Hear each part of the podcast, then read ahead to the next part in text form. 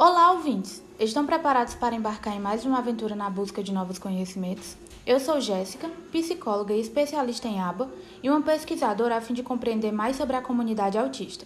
E hoje nós vamos falar de um tema muito complexo e pouco discutido, mas esperamos que seja bem introduzido aqui. Não é mesmo, Raíssa? O tema de hoje é 10 coisas que todo autista queria que você soubesse. Mas antes de falarmos sobre isso propriamente dito, acho importante trazermos em questão o que é o autismo. Sei que pode parecer meio bobo, já que falamos tanto no nosso podcast. Porém, para você que está nos escutando pela primeira vez, acho super relevante abordar. A primeira coisa que precisamos ter em perspectiva é quebrar todos esses preconceitos que rotulam todo autista. Ah, todo autista é preguiçoso. Eles não sabem se comunicar. Eles não interagem com ninguém. Autistas são especiais. É importante falar também que pessoas autistas possuem algumas características fundamentais que podem se manifestar em conjunto ou isoladamente. São elas a interação social, onde há uma dificuldade em manter o contato visual, reconhecer expressões faciais, expressar emoções e fazer amigos. Temos também a comunicação. Nesta podemos perceber o uso repetitivo de linguagem e alguns bloqueios para começar ou manter diálogos.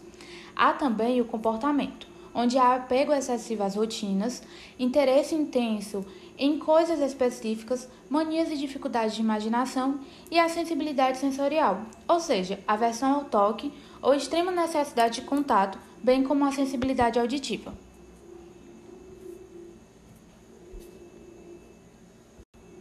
Tá vendo só, Raíssa? Vencemos na vida! Nós estamos muito felizes de você estar aqui.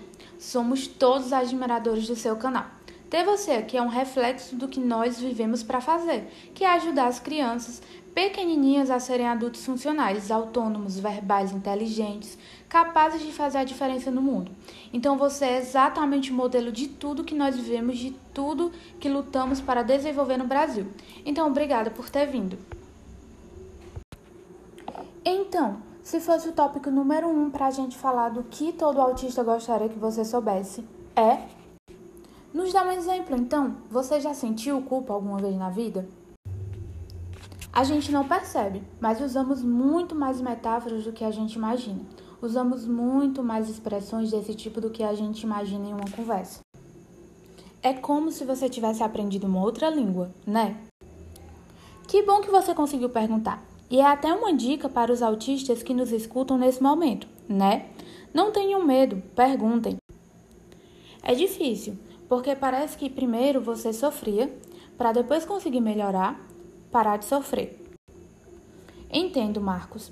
E aí, mais algum tópico?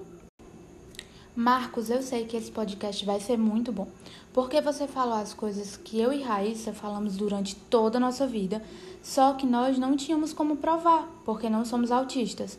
Então a gente fica falando e tentando convencer as pessoas a acreditarem em nós, e você é a prova de que é verdade tudo que falamos.